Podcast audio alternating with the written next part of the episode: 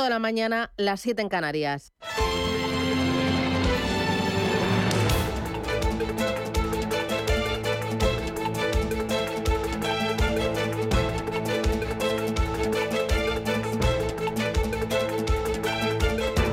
Capital Intereconomía, con Susana Criado.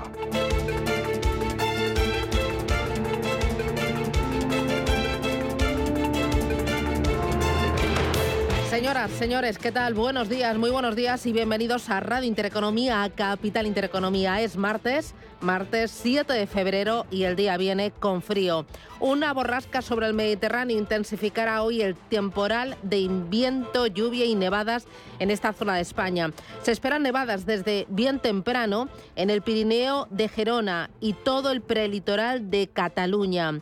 Viento y olas fuertes en Baleares, en la Comunidad Valenciana. Nevarán en el interior de Valencia y sobre todo en Castellón, donde pueden acumularse más de 20 centímetros. Cefra similar en las sierras del este de Teruel. Temperaturas en descenso en toda España, así que hoy va a ser un martes frío. En Madrid 10, de 10 grados de máxima, en La Coruña 13, 9 en Bilbao, en eh, Barcelona 12 y en Valencia esperamos para este día 13 graditos de máxima.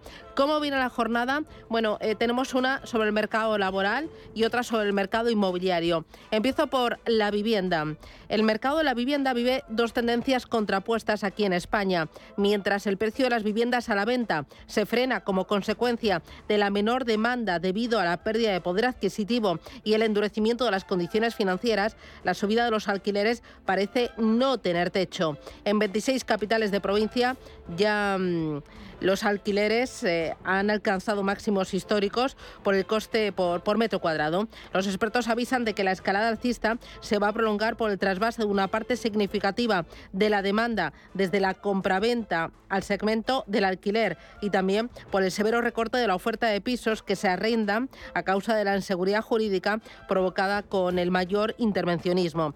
Consolidar un marco jurídico tan intervencionista para el mercado inmobiliario solo provocará mayores distorsiones a futuro en los precios de los alquileres. Ahí queda. Hoy lo vamos a llevar a la tertulia capital. Igual que hoy vamos a hablar del em, mercado mm, eh, laboral porque ¿sabía usted que cada día faltan a trabajar sin estar de baja 267.000 españoles?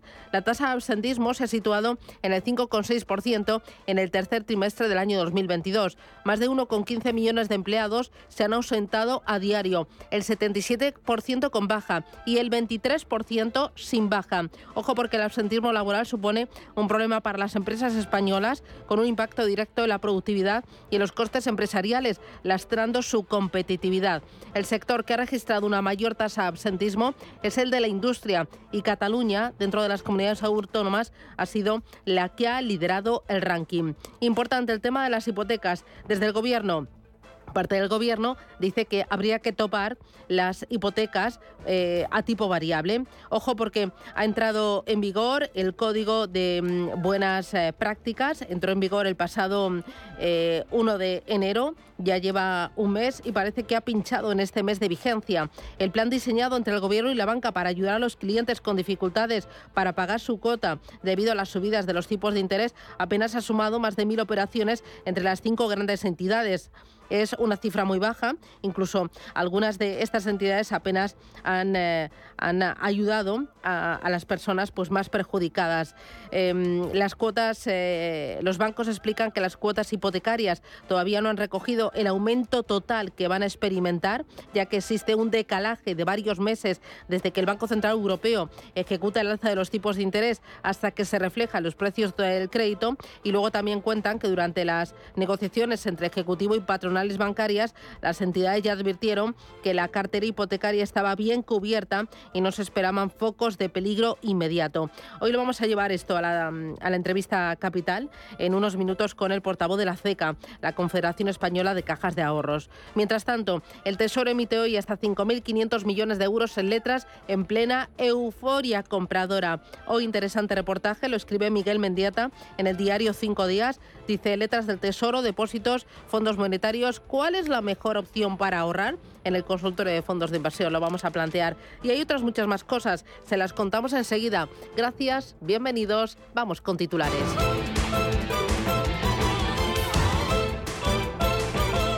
Banco Santander patrocina este espacio.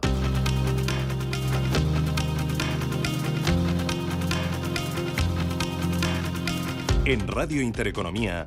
Las noticias capitales.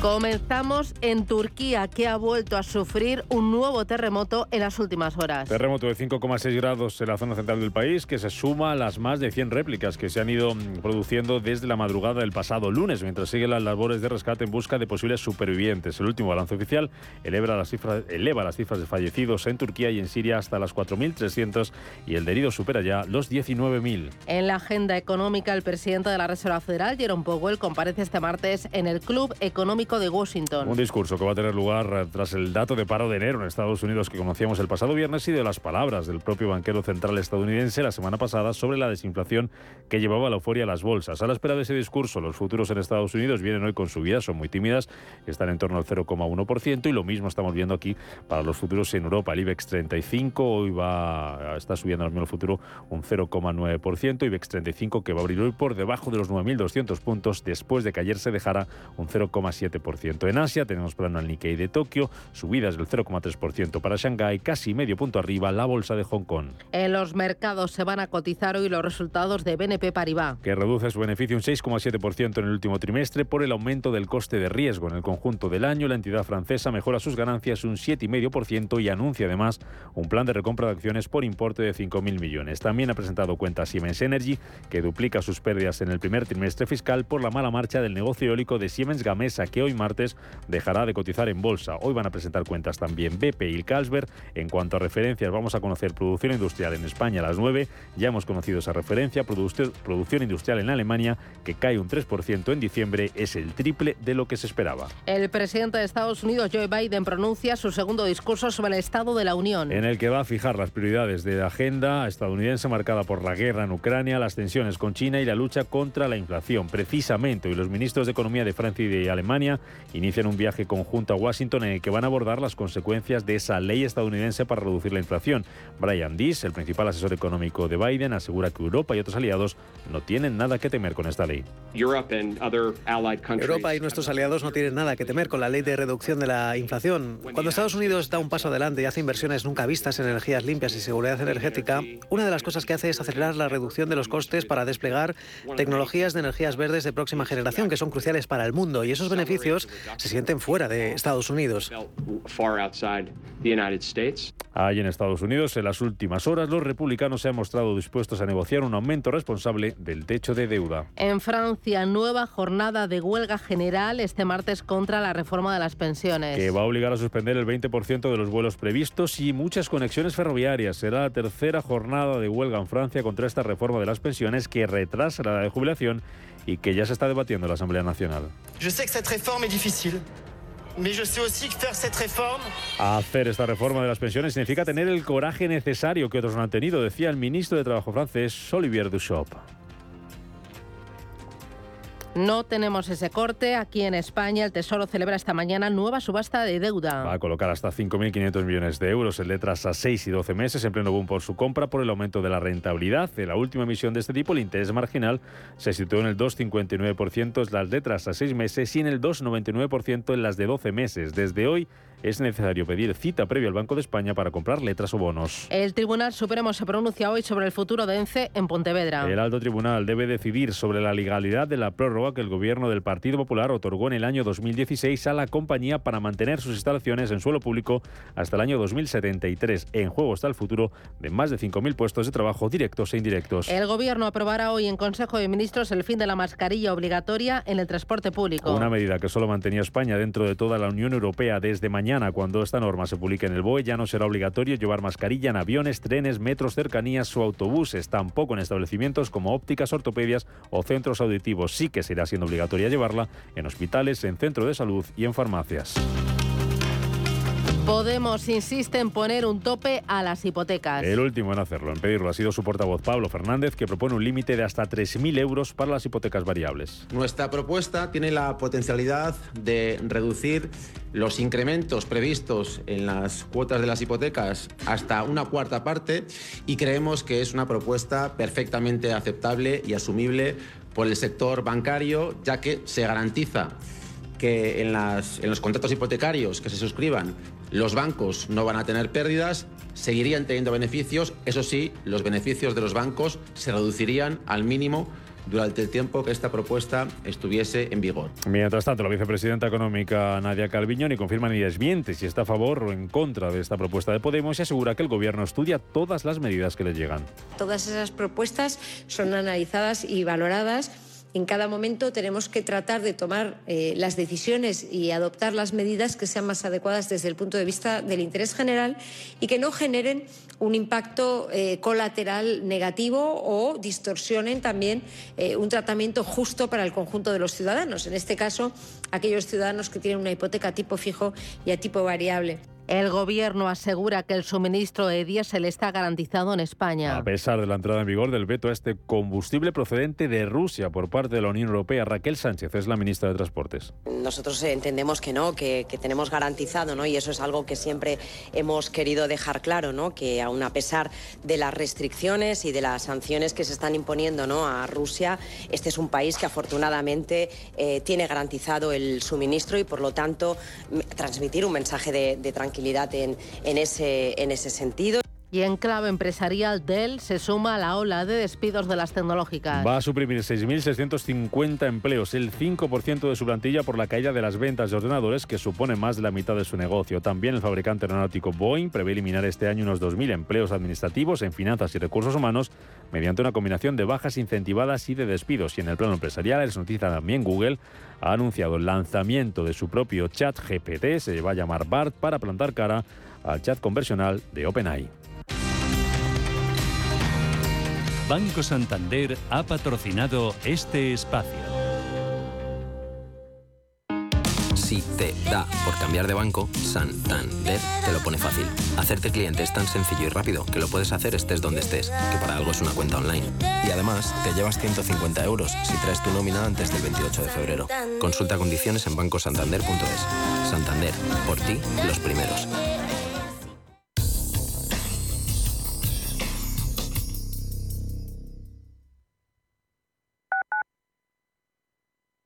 ¿A usted le deben dinero? Resolvemos su problema. ¿Cómo? 1. Le compramos su deuda o 2. Le gestionamos el cobro de su deuda. Somos mediación y compra de deudas. 662-270-666. ¿Le deben dinero? 662-270-666. ¿Quieres invertir de manera inteligente con altas rentabilidades y riesgo controlado? Cibislen es la empresa líder en inversiones inmobiliarias. Invierte con garantías desde solo 250 euros. Miles de inversores ya confían en Cibislen para sacar la máxima rentabilidad a su dinero. Únete a la inversión inteligente visitando cibislen.com. Redecora tu casa, redecora tu casa, redecora tu casa, redecora tu casa, redecora tu casa. Reforma integral piso de 80 metros cuadrados en 8 semanas, 32.950 euros. Redecora tu casa, redecora tu casa, redecora tu casa. Seguimos siendo la primera empresa española en darte por escrito la duración, las calidades y un precio cerrado. Conócenos en redecoratucasa.com. Lo que te gusta, lo que te emociona, lo que te estremece, lo que te espera. Cultura, arte, ciencia, pensamiento, literatura, arquitectura, diseño, cine, historia, música. Nace Caixa Forum Plus, una nueva forma de conectar con toda la cultura y la ciencia al alcance de tu mano. ¿A qué esperas? Descárgatela. Caixa Forum Plus, Fundación La Caixa.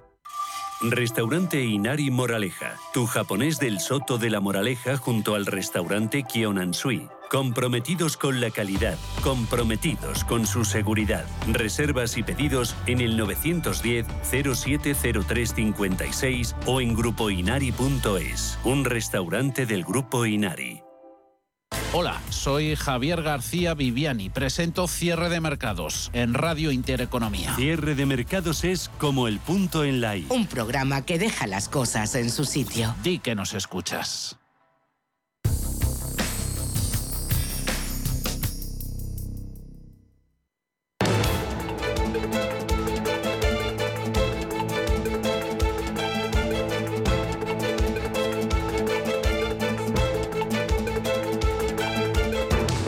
Radio Intereconomía, la entrevista capital con Susana Criado.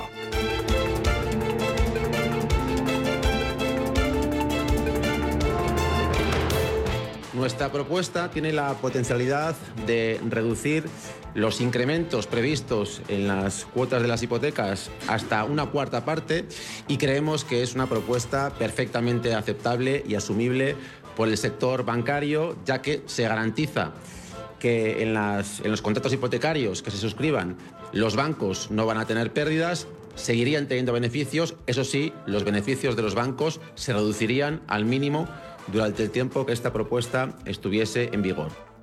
Podemos insiste en poner un tope a las hipotecas. Su portavoz Pablo Fernández propone un límite de hasta 3.000 euros para las hipotecas a tipo variable. Nos acompaña en Capital Intereconomía Alberto Aza, que es el portavoz de la CECA, la Confederación Española de Cajas de Ahorros. Don Alberto, ¿qué tal? Buenos días, bienvenido. Muy buenos días, Susana. Lo de topar las hipotecas como pide Podemos, ¿qué le parece? ¿Sería posible jurídicamente?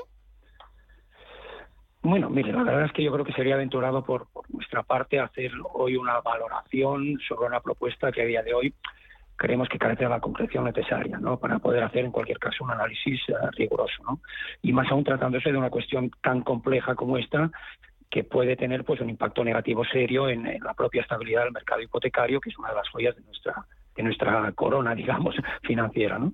Pero en cualquier caso nos parece desconcertante, ¿no? Como poco que se esté planteando este tipo de propuesta cuando apenas han transcurrido cinco semanas desde la entrada en vigor de las medidas de choque que acordamos eh, con el gobierno de coalición y las asociaciones bancarias justamente para proteger a las familias eh, más golpeadas por el impacto de la subida de tipos en, sus cuotas hipotecarias. ¿no?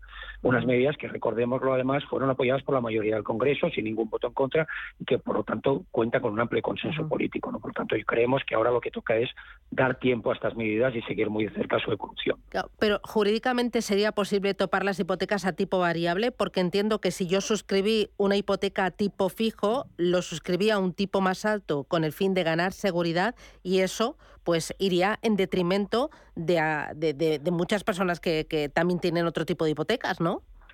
Sí, sí, esto es una implicación, efectivamente, como dice usted, pues eh, pues bastante eh, evidente, ¿no? Eh, y que nos viene a la mente de forma pues bastante inmediata, sobre todo yo creo si somos una de esas familias, como dices, que optaron en su día por contratar una hipoteca tipo fijo, que desde hace una década vienen pagando unos intereses superiores al que han pagado los hipotecados a tipo variable y que de ponerse en marcha esta medida, pues podrían ver ahora cómo estos hipotecados a tipo variable tienen un, trato preferencial del cual se verían excluidos los deudores eh, a tipo fijo, ¿no? O sea, claramente esta no es una situación equitativa, ¿no? jurídicamente podría plantearse uh problemas. Eh, hablaba usted del Código de Buenas Prácticas que entró en vigor eh, este año 2023, en enero. ¿Le ha dado tiempo a, tener efecto este Código de Buenas Prácticas? Bueno, realmente en enero lo que entra, eh, lo que entra en vigor es el conjunto de medidas de choque que, hemos puesto en marcha conjuntamente con el, con el gobierno, ¿no? Y que, como sabes, por una parte, pues contempla la mejora del Código de Buenas Prácticas que ya estaba vigente en 2012, pero también se crea un nuevo Código de Buenas Prácticas orientados a deudores con problemas transitorios de liquidez. ¿no? Pero en cualquier caso, volviendo a su pregunta, eh, el impacto que puedan tener, eh, pueden estar teniendo estas medidas a día de hoy Uh, pues no, lo sabemos, ¿eh? porque todavía es pronto. Como decía, solo ha pasado un mes desde que se han puesto en vigor. Uh, Ahora, es verdad que alguna entidad eh, en la presentación de resultados ha adelantado alguna cifra, pero, pero como hemos visto son cifras eh, muy, muy, muy bajas, ¿no? poco significativas en cuanto al volumen de, solicitudes. ¿no? Pero en cualquier caso, eh, decirle que desde las asociaciones bancarias hemos puesto en marcha una comisión de seguimiento para ir monitorizando de cerca la, evolución y la respuesta a estas medidas y que en cuanto tengamos algún resultado, pues lo haremos saber. ¿Y por qué las cifras son tan bajas? ¿Porque ha habido tan poquitas solicitudes desde el arranque de este año de negociar o de revisar esas hipotecas más vulnerables?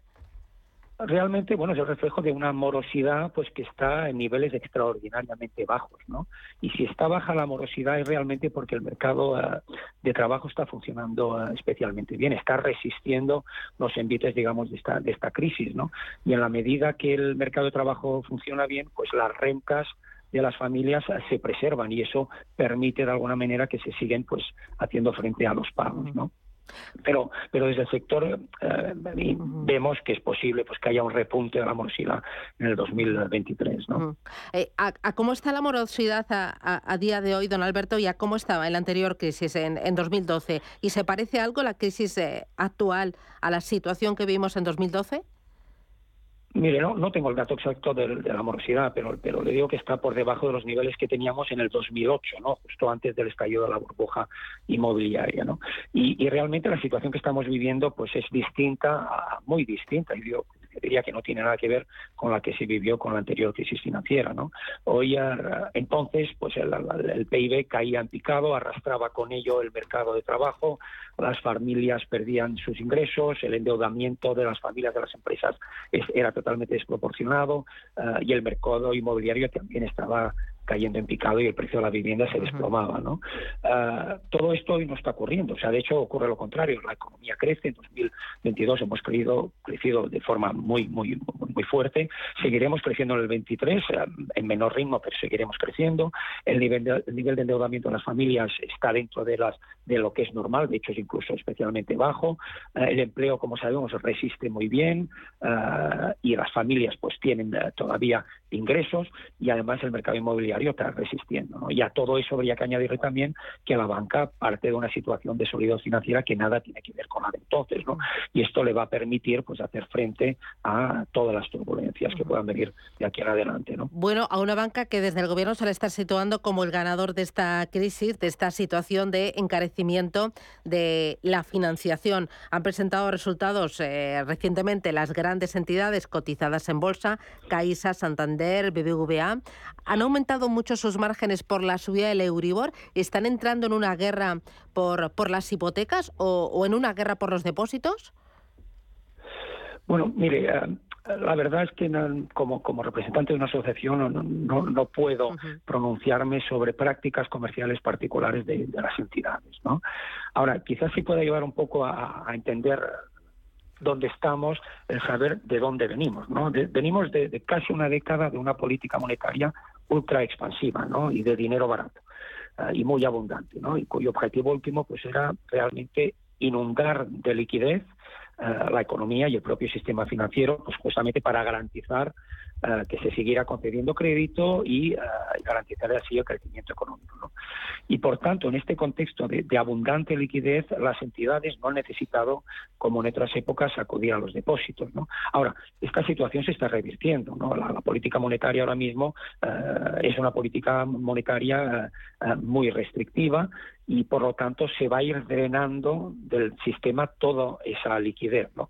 Y por tanto, en la medida que se produzca este drenaje, las entidades tendrán que ir acomodándose a, este nuevo escenario de, menor liquidez y por tanto es posible que veamos pues remuneraciones de pasivos del depósitos más interesantes.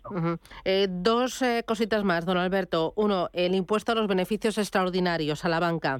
¿Qué le parece? ¿Qué va a suponer para el sector? ¿Qué entidades lo, van a recurrir? ¿Y, cuándo se va a resolver los tribunales? Bueno, como sabe desde, desde, desde, CECA, ¿no? Ya, hemos dicho en repetidas ocasiones que este es un impuesto con el que no estamos de acuerdo, ¿no?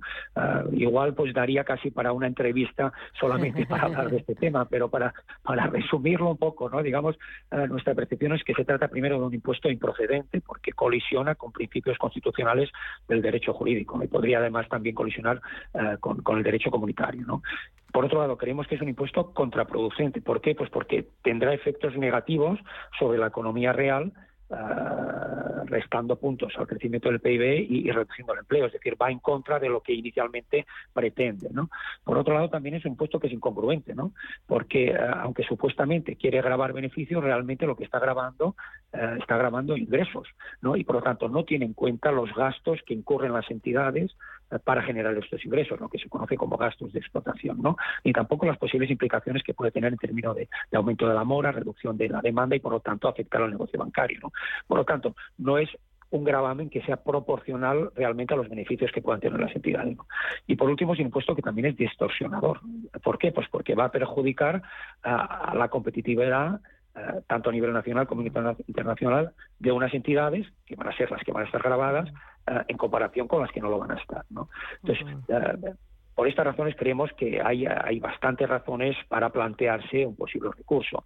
Ah, de hecho, ah, entidades ya lo anunciaron en su momento, por lo menos ah, van a analizar seriamente esta posibilidad. Nosotros, como desde FECA, pues bueno, la verdad que el orden ministerial se publicó el pasado viernes, ¿no? Han pasado nada, muy pocos días. Entonces vamos a analizar con detenimiento las valoraciones técnicas de los juristas y en función de ello, pues, pues ver un poco qué, tipo de decisiones hay que tomar.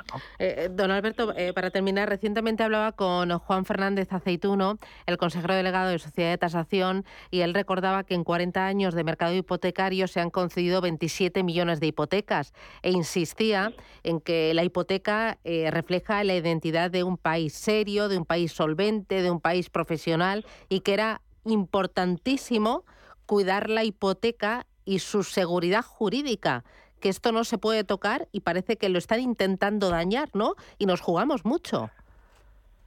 Efectivamente, yo creo que le, decía antes, ¿no? Que el, mercado hipotecario español es, es, una de las joyas de la corona de nuestro sistema financiero. ¿no? Este mercado es un mercado robusto, tremendamente eficiente y que ha permitido algo que, que no que no vemos en, la mayoría de los países, ¿no? O por lo menos con esa con esa con ese calado y con esa amplitud. Y es que este este mercado hipotecario ha permitido el acceso a la vivienda en propiedad a muchas amplias capas de nuestra población. ¿no? Ah, y esto, si empezamos a arrojar dudas sobre la solidez de este mercado con iniciativas que puedan perjudicar su estabilidad, pues ponemos en riesgo pues, la concesión de, créditos hipotecarios, ah, ya no solamente hoy, ¿no? sino también a las generaciones futuras. Por lo tanto, hay que tener mucho cuidado sobre ah, las medidas eh, que se puedan eh, plantear para proteger a, los deudores eh, hipotecarios. ¿no? Y en ese sentido, pues enfatizar que creemos que las medidas que se han puesto en marcha hace apenas un mes son las medidas adecuadas y que contribuyen a preservar la estabilidad de este mercado hipotecario. Cuidemos la hipoteca. Don Alberto Aza, portavoz de la CECA, muchísimas gracias por atendernos y por ser tan clarito. Feliz martes, cuídese mucho. Muchísimas gracias, a Feliz Adiós, martes. Buenos días.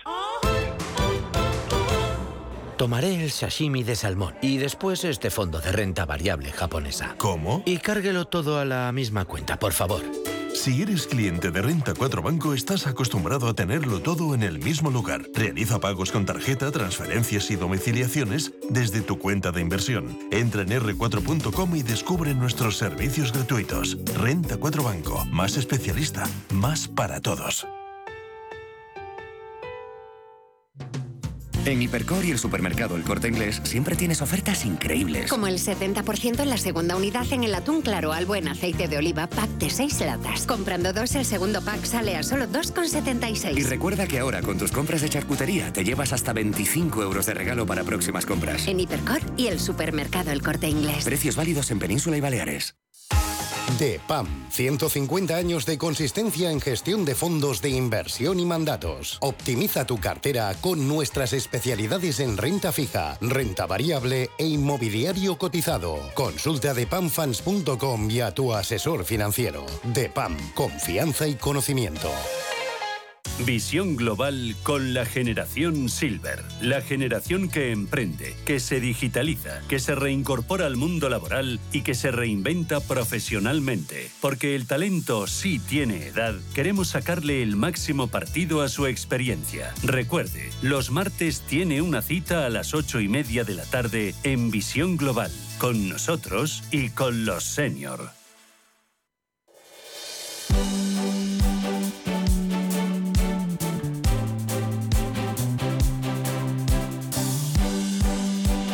En Radio Intereconomía, La Tertulia Capital. Tertulia Capital con Javier Niederleiner. Javier, ¿qué tal? Buenos días. Hola, Susana. ¿Tú tienes hipoteca? Yo tengo hipoteca, sí. ¿A variable o a fijo? A variable. ¿Y esto de topar las hipotecas te suena bien o no? Me suena a populismo una vez más, claro. Mm. Eh, tú lo has dicho muy bien en la entrevista, Susana. Eh, ¿Qué pasa con los que han pactado un tipo fijo a elevado? ¿A esos no les tocas? ¿Hay que solo beneficiar al de variable? Pues no, pues oye, eh, cada vez que uno toma una decisión económica, pues tiene sus riesgos. Has decidido tomarte la variable, tiene su riesgo. Yo tomé hipoteca tipo variable, tengo mi riesgo, lo sé y lo asumo, pero pero claro, lo populista es lo otro. José Luis Fernández Santillana, ¿qué tal? Buenos días. Hola, buenos días. Esto lo propone una parte del gobierno, la otra parte es mucho más sensata porque nadie de Calviño ha puesto el freno. Bueno, ha dicho que para eso está el Código de Buenas Prácticas, que se pactó y que hay que darle, que hay que darle recorrido, ¿no? Bueno, yo creo que este tipo de cosas una cosa es lo que se dice y se propone y otra cosa es lo que después se podrá legislar o no, ¿no? Que no tiene nada que ver. Hombre, yo creo que en cualquier caso, si yo he dicho siempre que el Código de Buenas Prácticas es una declaración de buenas intenciones, pero que podría haber sido un poquito más allá, ¿no? Y a mí me parece que lo que habría que forzar en situaciones extremas de posibles impagos es forzar un arbitraje, una renegociación, eh, obligar, entre comillas, a que se, se, pueda renegociar con ciertas amplitud de miras esa, esa hipoteca. Y eso es distinto de imponer eh, una, eh, un límite ¿no? al crecimiento, sino, bueno, vamos a ver, el banco no va a perder nunca, y esto me parece que hay que tenerlo claro. Otra cosa es que se demore el pago, ¿eh? que por tanto haya como en algún como en Italia, por ejemplo, que haya un periodo de tiempo en el que tú no pagues y eso después retomes otra vez esa situación, ¿no? Gonzalo Garnica, ¿qué tal? Muy buenos días. ¿Qué tal, Susana? Buenos días. Se han concedido en España más de 27 millones de hipotecas en los 40 años de mercado hipotecario. Eh, es un elemento de seguridad, de fiabilidad, y no hay que tocarlo ni, ni arañarlo, y lo estamos aquí papuleando para arriba y para abajo. Claro, sí, porque eh, bueno, los sucesivos gobiernos en España han estimulado la compra de viviendas frente al alquiler y el porcentaje de españoles que tenemos una vivienda en propiedad es muy superior que el de alemanes o el de franceses. Bien, por un lado eso está así. Ahora yo querría decir una cosa y es que todo este eh, estúpido intervencionismo y vuelta a la economía planificada eh, es, eh, es, gratuito e incluso contraproducente. O sea, vamos a ver cómo lo explico. Los primeros interesados en que un deudor no deje de pagar la hipoteca es, el, banco. ¿Por qué? Porque la ley, la ley sobre cómo se contabiliza eh, un impago de hipoteca es durísimo para el banco. Imaginemos, por ejemplo, que eh, un banco eh, le ha prestado 200.000 euros a un señor y esto le produce pues una cuota de 1.000 euros al mes. Bueno, pues en cuanto deje de pagar tres meses seguidos ese deudor, eh, y se le acumulen 3.000 euros, el banco, la ley le obliga a provisionar los 200.000 eh, y restárselo, por supuesto, de su hipotético beneficio. Entonces, con esa legislación tan dura, eh, que a veces los bancos lo han dicho, esto además no responde a la realidad, el primero que quiere que el deudor pueda pagar es el banco. Y si un deudor hipotecario llega al banco y le dice, mire usted, no puedo pagar la hipoteca, pues el banco dice, no se preocupe, a ver cómo lo solucionamos. Le quitamos eh, el principal, le dejamos solamente los intereses, le damos una moratoria, lo renegociamos. El banco hace cualquier cosa antes de tener que apuntárselo como moroso, y no digo ya como impago. ¿eh? Con lo cual todo esto es gratuito. Bueno, quiero que escuchéis a la, a la ministra de Economía, Nadia Calviño. Todas esas propuestas son analizadas y valoradas. En cada momento tenemos que tratar de tomar eh, las decisiones y adoptar las medidas que sean más adecuadas desde el punto de vista del interés general y que no generen un impacto eh, colateral negativo o distorsionen también eh, un tratamiento justo para el conjunto de los ciudadanos. En este caso, aquellos ciudadanos que tienen una hipoteca a tipo fijo y a tipo variable. ¿Y compensa el que estemos en elecciones al hacer tanto ruido? Bueno, yo creo que hay que agitar, ¿no? Es decir, de aquí a ah, todo este vamos a estar, ¿no? En una situación de agite, de yo hago propuestas, eh, la otra parte del gobierno no me las tiene en cuenta, pero yo las sigo haciendo y a partir de ahí es marcar diferencias, ¿no? Y eso estamos preparando las elecciones de mayo y no te digo yo lo que va a pasar de mayo en adelante, ¿no? Es decir, que eh, ese nivel va, a crecer mucho, ¿no? Yo creo que este tipo de historias, la sensatez teóricamente eh, la pone Nadia Calviño. Yo, siempre he calificado a Nadia Calviño coloquialmente como el olfidal de Pablo Iglesias en su día, ¿no? Recordar que Pablo Iglesias no le permitía dormir al, a, a Pedro Sánchez y por tanto colocó de vicepresidenta por encima de él ¿eh? a Nadia Calviño precisamente para calmar y poder conciliar el sueño, ¿no? Por tanto, bienvenido sea el Orfidal. Este duerme con lo que haga falta, ¿no? Y bueno, es, es, es la, la, táctica de esta gente, ¿no? De las cortinas de humo, ¿no? Eh, lo que toque para para que no se hable de la ley del sí, sí, que es una de las cosas más tremendas que ha pasado en la en la política española, ¿no? Primero fue Roche, luego han sido las hipotecas y lo que lo que dice José Luis, ¿no? De aquí a mayo, pues muchísimas cortinas y de mayo en adelante ya ni te cuento, ¿no? Ese es, ese es un poco ir contra la economía, la economía de mercado. Eh, controlar la economía de mercado es, comunismo, ¿no? y, todos hemos visto lo que pasa en los países comunistas, ¿no? Cómo reina la pobreza. Entonces, pero bueno, esta gente pues eh, tiene un discurso, tiene una cantera de votantes a los que hay que alimentar y, y así nos va, ¿no? Pero esto no es bueno, sin ninguna duda. Hay otro dato importante. Eh, bueno, nos contaba Alberto Aza que la morosidad se está conteniendo porque también eh, se tarda en reflejar en la cuota hipotecaria las subidas de los tipos de interés por parte del Banco Central Europeo y también porque el mercado laboral resiste. Hoy cuenta el diario La Razón que hay 267.000 españoles que faltan cada día a trabajar sin estar de baja. Cataluña ha liderado el ranking y esto se produce sobre todo en el sector de la industria. Por encima de la industria, en actividades de juegos de azar y apuestas, en actividades sanitarias, en establecimientos residenciales, en, em, también en temas de jardinería. Ahí falta mucho a trabajar sin una justificación. ¿Me podéis dar soluciones? ¿Esto cómo, cómo se soluciona? Bueno, yo primero no dramatizando, ¿no? Es decir, porque este, esto que, este dato que se ha dado es una décima menos que el trimestre anterior. Es decir, son datos del tercer trimestre y el asentismo ha bajado eh, una décima. Es decir, que ha bajado en el tercer trimestre respecto al segundo. Eh, estamos hablando de que es 1,5% de gente que tiene un asentismo no justificado, es decir, que es una cantidad realmente pequeña respecto al conjunto de gente. ¿no? Entonces, me parece que a veces se pone mucho hincapié en este tema, pero realmente sus efectos son relativamente pequeños. ¿no? Eh, y muchas veces está, ese asentismo no está justificado porque no te ha dado tiempo a justificarlo. ¿no? Es decir, tú te pones mal o te pega un jamacuco, estás enfermo y no puedes justificarlo. Lo justificas al cabo de un par de días solo cuando puedes llevar la baja al médico o ahora será automático, pero tienes que pasar por un, por un clínico que te diga que o te justifique esa baja, ¿no? O que tengas un motivo de causa mayor que te lo, que te lo solucione, ¿no? Es decir, cuando de repente te pilla un atasco o, simplemente el metro no te funciona y veis las colas de la gente para pedir el papelito para justificarlo. Es decir, que yo creo que no es para tanto, el grado de asentismo, insisto, es 1,5% de gente que no lo tiene. Entonces me parece que el tema no es para, para alarmarnos tanto, ¿no? Es 1,5% de la población activa, es muy pequeño. aquí, eh, vamos a ver, hay, una, hay una relajación de las empresas con esta batalla porque las empresas la consideran que la han perdido, ¿no? Eh, ¿En qué consistía la batalla? Pues las empresas decían que la baja mm, eh, la pueda dar o, no el, médico de la empresa o el médico de la mutua y no solamente el de la seguridad social. Y a eso los sindicatos siempre se han negado y han dicho no, no, no, que las bajas las dé el médico de la Seguridad Social. ¿Por qué? Pues porque ahí hay una simetría. Es decir, llegas al médico de, la Seguridad Social y le dices, oiga, de, fírmeme usted aquí un papel que es que me ha dolido la cabeza y falta tres días, y el médico te firma la baja. Dan las bajas con la ametralladora. En cambio, eh, si dice, no, no, espere usted que le voy a reconocer, le voy a revisar, es que entonces se puede tirar con ese paciente eh, una hora, dos horas, tres horas.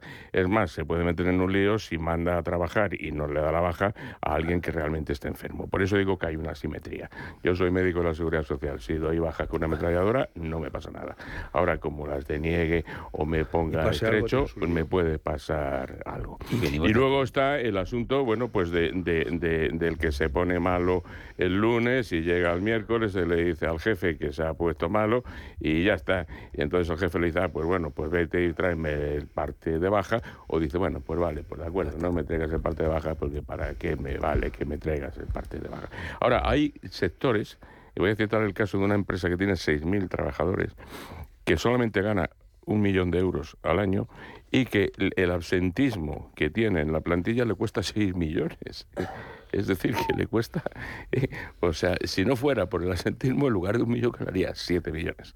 ¿eh? Es una empresa que tiene 6.000 trabajadores en España, que no ve ni siquiera el sector, porque entonces se iba a reconocer enseguida. Pero es un problema que en algunos sectores en concreto es, real.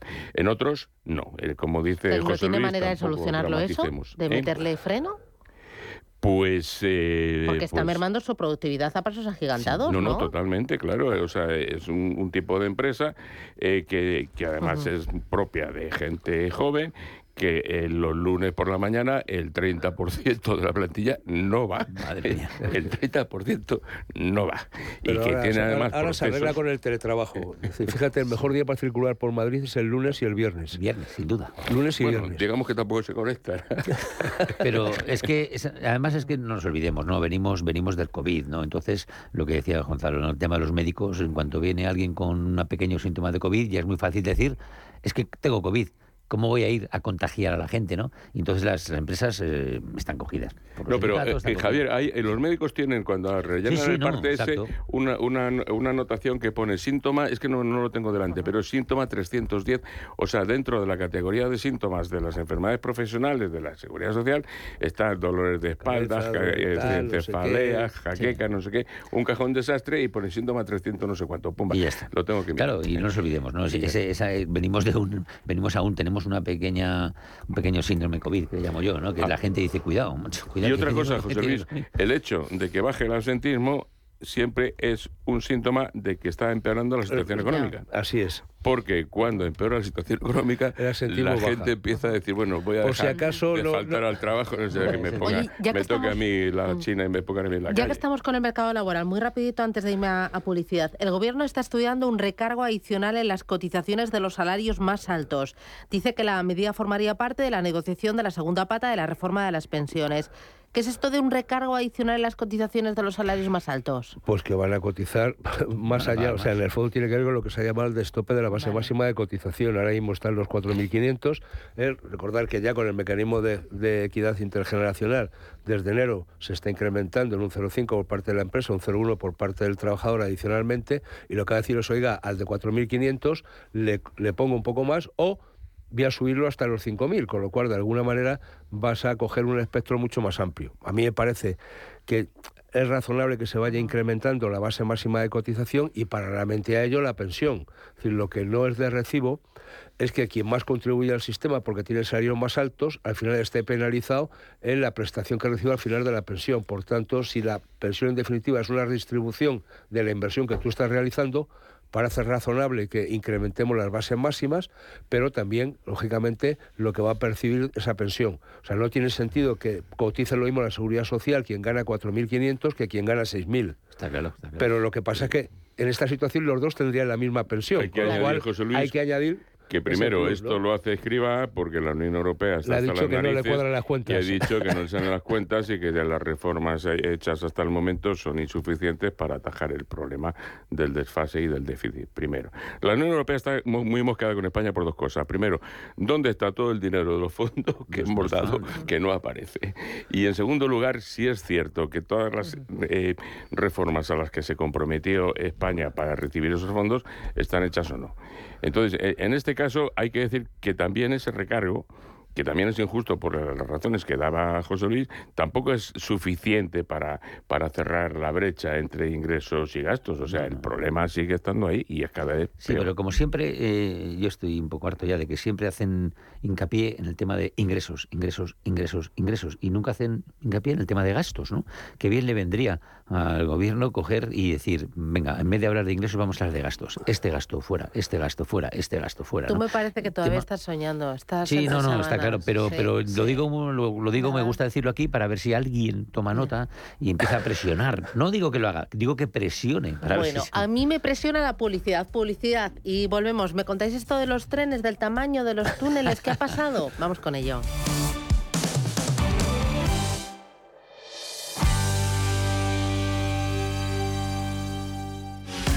Aproveche las oportunidades de los mercados de renta fija. Rowe Price, la gestora de fondos de inversión con más de 50 años de experiencia invirtiendo en los mercados de renta fija, ofrece una amplia gama de fondos de inversión en renta fija, con una combinación exitosa de experiencia, recursos y procesos que nos permite brindar los mejores resultados a nuestros clientes. Rowe Price, desde 1937, explorando nuevos horizontes de inversión para nuestros clientes. Esta comunicación de marketing está dirigida a clientes profesionales. Capital en riesgo. Ni flores, ni champán caro. Este San Valentín me pido estar contigo. Y también te puedes pedir un estuche de regalo o de toaleta Amor Amor de Cacharel 100 más 30 mililitros por solo 60,45 euros. El próximo 14 de febrero te pido por San Valentín, porque el amor bien merece un día. El corte inglés, en tienda web y app.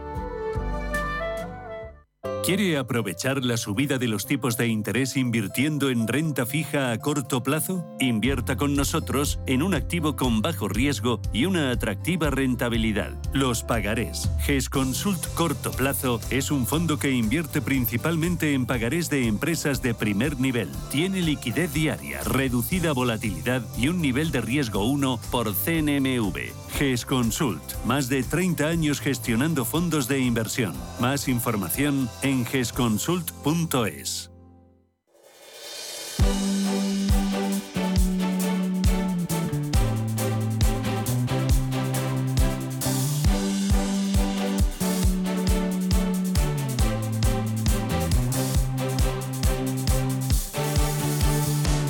haber ceses, sí. Va a haber ceses y se conocerán en las próximas horas. Mire, yo quiero dejar claro porque parece que, en fin, ¿no? A veces eh, hay cierta confusión en este, en este sentido. No se ha fabricado ningún tren. Estábamos en esa fase de, de diseño, de definición de cómo tenían que ser los trenes y lo que se advirtió es que había un error entre lo que se definía en el pliego de cláusulas y el diseño que finalmente se tenía que hacer. No se ha fabricado ningún tren. Bueno, es Raquel Sánchez, la ministra de Transporte, Renfe y Adif cesan a dos cargos por el error de los trenes que no caben en túneles de Cantabria y Asturias. Me decías, José Luis, que o sea, no, no se, o sea, se han diseñado solo. Sí, bueno, sí, sí, solo eh, es el diseño. Es si no se han llegado a construir. Hombre, aquí el problema. es que no se han tomado bien las medidas, pero bueno, es el lo diseño. que pasa es que aquí, vamos a ver, A si ver. en el pliego de condiciones para acceder a la fabricación se ponían las características que tenían que tener, se supone que ponían las características mejor la técnicas. coma arriba, que coma altura, cero arriba, cero la altura, el ancho de rueda, etcétera. Eso no lo han tenido en cuenta, con lo cual hay una responsabilidad de quien hace el pliego. No tanto de quien construye, o sea, de quien accede a, a- a- a la adjudicación, ¿no? Porque al final va a construir en función de los parámetros que le han dado. La responsabilidad, lógicamente, del que da los parámetros, y en este caso, por parte del Ministerio, eh, en este caso, de Transportes. Y sus responsables consiguientes. Lo que está claro es que aquí hay un pagano de la situación, que son bandos intermedios. ¿eh? O sea, no se ha cesado a ningún alto cargo ¿eh? de ese ministerio que alguna responsabilidad tendría. Hombre, yo no entiendo que la ministra esté en la pomada de este tema, pero hombre, ¿eh? Eh, yo te voy a dar un dato por si quieres, no, a la ministra, a la crista que decía que quería que hubiera ceses, ¿no? Eh, por ejemplo, la actual secretaria de Estado del Ministerio fue la presidenta de ADIF de 2018 a 2020. Digo Pues, yo que algo sabrá, ¿no? Mm, Digo yo O que está debería encargada. saber, ¿no? La ministra a lo mejor no está en eso, pero a lo mejor la secretaria de Estado sí, y fue presidenta de ADIF, algo sabrá, ¿no? Eh, no, pero aquí ya sabemos que en España dimitirá, pues eh, han dimitido dos personas, pero una No, no, persona les es de han cesado, 69 ¿no? años, prácticamente, otro es ¿no? un chaval, pero di- los políticos dimitir, ¿y a dónde van? O sea, tú echas ahora a la ministra Montero, que es que le ha cagado la idea, ¿y dónde va? Que hace mucho frío fuera del gobierno. A mí lo que me ha sorprendido es la reacción muy, muy virulenta y muy hostil del presidente de Cantabria, que lleva toda la vida coaligado con el PSOE para Eso. gobernar Cantabria. Yo recuerdo cuando empezó que fue presidente de Cantabria con un solo diputado autonómico, que era él, porque le dio todos los, los votos el, el Partido Socialista de, de Cantabria. Y entonces eh, yo interpreto que esa reacción virulenta tendrá que ver con la proximidad de las elecciones autonómicas el 28 Hombre, sin de mayo duda. y con la necesidad de marcar distancia, porque me da la impresión de que él y su equipo tienen que ser como mínimo tan responsables como los de Renfe, Adif y el Ministerio. Bueno, también tienen en cuenta que también están los asturianos que están afectados por esta medida, Menos. ¿no? Menos, pero que digo, pero también, o sea que no solamente es Cantabria, ¿no? Sin embargo, Asturias, que está gobernada por el PSOE, está siendo un poco más suave precisamente Ayer en esas Barbón también críticas, salió ¿no? a criticar esto. Sí, ¿eh? sí, sí, sí. Pero bueno, ¿por qué? Porque Pero es están una pensando en chapuza. clave autonómica. Pero es están una pensando en clave chapuza. mayo, igual que Lambán y el otro han salido criticando tal porque están empezando en clave autonómica. Pero luego van y votan lo que dicen como corderito. Bueno, que nos vamos, que nos vamos. Os vais a desayunar y luego os vais al Banco de España, ¿no? A comprar letras, que ahora están de No, moda, no, ¿no? no, no. Está todo el mundo on fire ahí haciendo colas para, para comprar letras al 3% a un año. Sí, este está este está que A ver quién da ¿eh? más, ¿no? quién da Es más. decir, lo que está sí, claro sí. es que o los depósitos, ¿Seguro? ¿A un o los depósitos empiezan a remunerarse o si no la gente se va buscando otras alternativas. Sí, ¿no? Bueno, pero me es- parece es- que los bancos no están en esa guerra. ¿eh? No, no, no, no, La razón es muy sencilla. Dos, dos puntos rápidos. Primero, la gente no tiene, dem- no hay demanda excesiva de crédito, por lo cual los bancos no necesitan dinero. Lo segundo y lo más importante, ¿para qué voy a remunerar los depósitos? Si puedo, si quiero pedir dinero, voy al banco, al banco central europeo y me lo da baratito. Que Entonces, nos vamos, que nos vamos. Javier Niederleiner, Gonzalo Garnica, José Luis Fernández Santillana, un placer, gracias, cuidaros, abrigaros un poquito. Ya por el martes. Adiós. Adiós, un abrazo a todos. buenos días.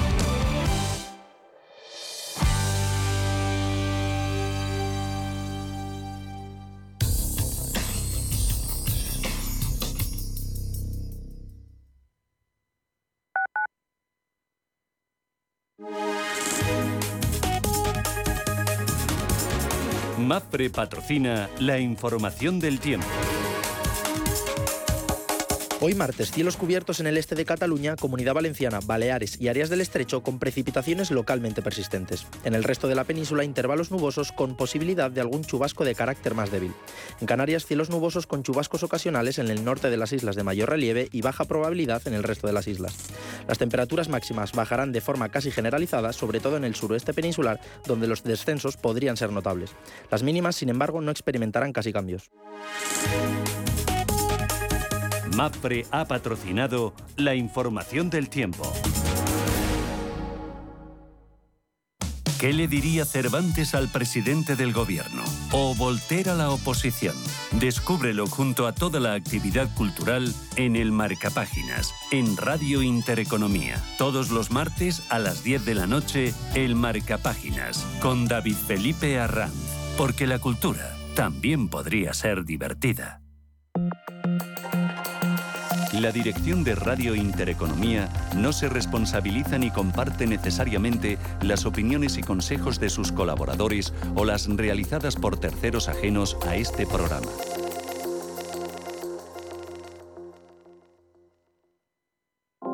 Cada semana te contamos la historia de un emprendedor. Te presentamos su empresa, su negocio. Emprendedores valientes, innovadores, con convicción y perseverancia. Empresas con identidad. Cada miércoles a partir de las 11 de la mañana en Capital Intereconomía. Radio Intereconomía. Eres lo que escuchas.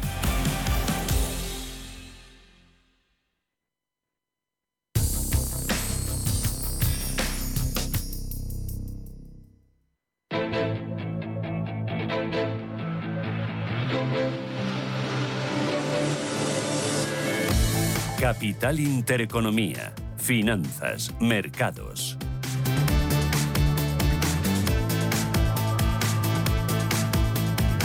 Ocho minutos, llegamos a las nueve de la mañana. Preapertura, Ángel Lozano, ¿cómo viene el día? Buenos días de nuevo. Hola, ¿qué tal? Muy buenos días a todos. De momento, el futuro sobre el IBEX 35 muy plano, no nos da pistas.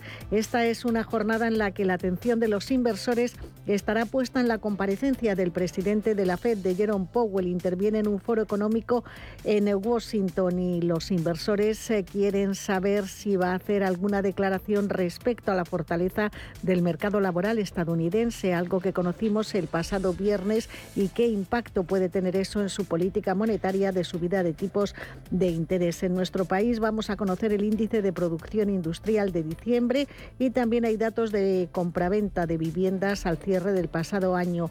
El Tesoro vuelve a salir a los mercados con letras a 6 y 12 meses. En Francia conoceremos las previsiones de crecimiento e inflación para el primer semestre de este año y en Estados Unidos datos de balanza comercial de diciembre. De momento tenemos la prima de riesgo en 101 puntos básicos y la rentabilidad del bono a 10 años en el 3,31%. En Europa, Manuel. El día viene con eh, subidas de un cuarto de punto porcentual que vemos en los futuros sobre el MIPTEL italiano, ganancias eh, más suaves en torno al 0,15, 0,1% para Frankfurt, para Londres, para París, para el Eurosox 50 apuntando a una subida del 0,17% en apenas 8 eh, minutos, una jornada en la que ya hemos conocido el dato de producción alemana ha caído más de lo esperado en diciembre, un 3,1%, y Francia, que registra déficit comercial en el mes de diciembre, casi 15.000 millones de euros al cierre del ejercicio, el mes de diciembre de 2022. Jornada en la que hay que estar atentos a las cuentas de British Petroleum, de BP, la petrolera británica, que habla de ganancias anuales récord de más de 25.700 millones, aupada lógicamente por ese repunte de los precios del petróleo.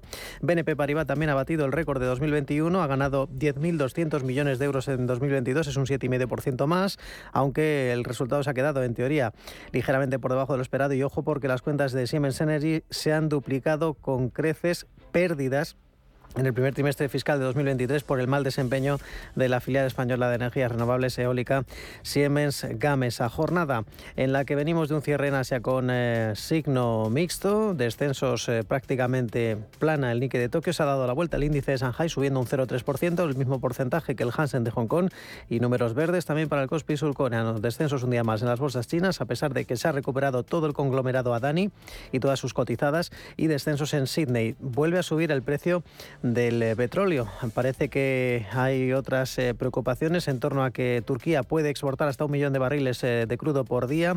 Es una jornada en la que los futuros en Wall Street están prácticamente planos. Recordemos que el crudo ligero está en los 75,3 dólares. El Bren repunta hasta superar de nuevo la cota de los 82 dólares por barril en las divisas el euro que sigue sufriendo frente al dólar ahora recupera terreno pero está en el dólar 0,795 centavos. Pablo García es director de Ibacons Alfa. Pablo, ¿qué tal? Buenos días. Hola, buenos días. ¿Y hoy del mercado qué esperar? ¿Cómo lo ves? Pues mira, nuestro titular hoy es extrema codicia. Y es que los índices de sentimiento de mercados, tanto los que hacemos en Divagons Alfabolio como los que hace CNN Business, se nos han ido al cuartil de la extrema codicia.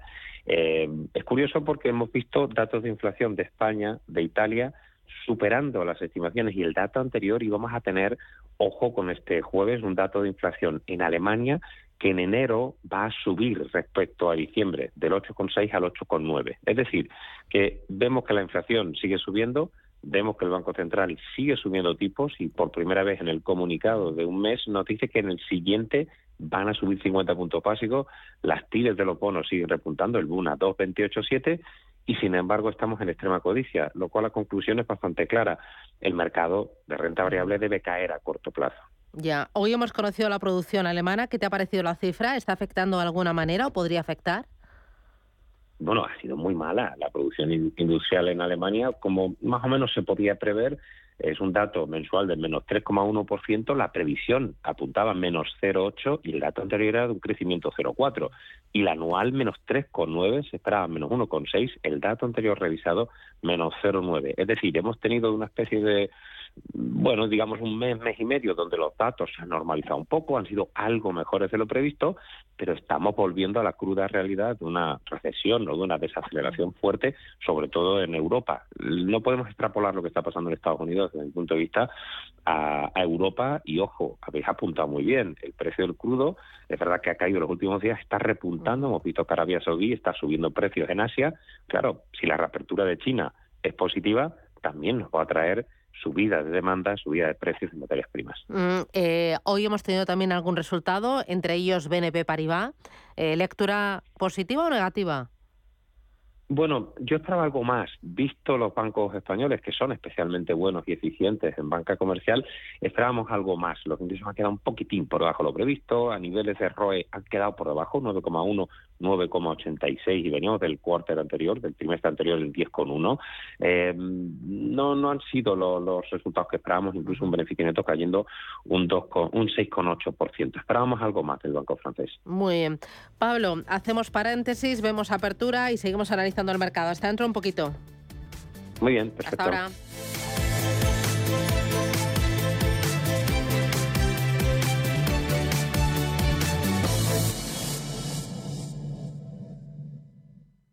Los mercados financieros. Las bolsas más importantes. Información clara y precisa. Esto es Radio Intereconomía.